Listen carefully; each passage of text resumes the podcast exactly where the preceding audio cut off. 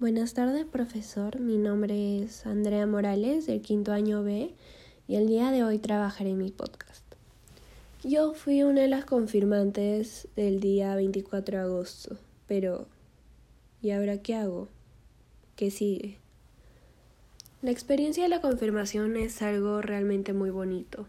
Realizas uno de los sacramentos más importantes, o por lo menos para mí es así. Es una experiencia bastante emocionante y conmovedora. La confirmación no es por diversión o por el simple hecho de querer casarse en una iglesia, porque por lo menos para mí no son razones concretas. Es el compromiso de ser testigo de Cristo y la amistad entre Él y nosotros crece. Es querer servir como y para Él. Actualmente los confirmados se presentan ante desafíos que serán difíciles de batallar pero no son imposibles si es que se quiere. Uno debe tener el suficiente valor para poder afrontarlos y salir adelante.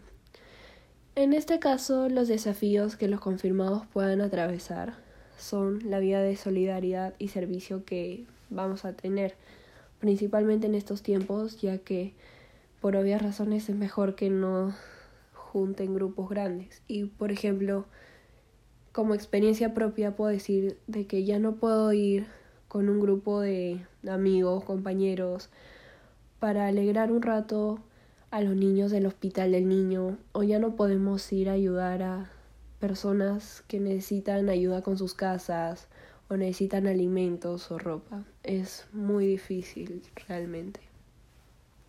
Otro desafío que se nos pueda presentar será no perder las creencias y costumbres religiosas por más que existan personas que quieran que dejen su religión de lado. Tenemos que afrontar la coyuntura tratando de encontrar siempre los caminos para poder difundir la palabra de Dios.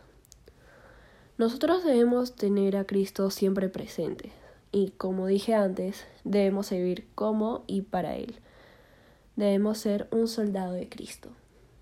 Pero, ¿Cómo puedo ser un soldado de Cristo en estos tiempos? Bueno, aquí voy a aclararlo un poco.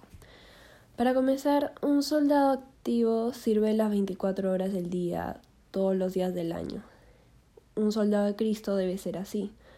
Debe servir con sus conocimientos, su tiempo, incluso cuando esté de vacaciones, debe recordar que en cualquier momento, sin previo aviso y por cualquier motivo, el Señor pueda llamar él siempre espera que esté dispuesto a responder, sin duda ni vacilación.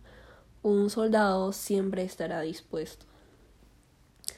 También podemos hacerlo siendo solidarios con los demás, empezando por casa, que es donde se forman los valores. Debemos estar confiando y teniendo fe en Cristo. Debemos tener una conciencia limpia y sana. Y Cuanto más fieles seamos los cristianos, más obstáculos, dificultades y rechazo en el camino existirán, y la guerra espiritual se hará más evidente, por lo que debemos batallar por nuestras creencias y batallar por nuestra fe y religión. Gracias.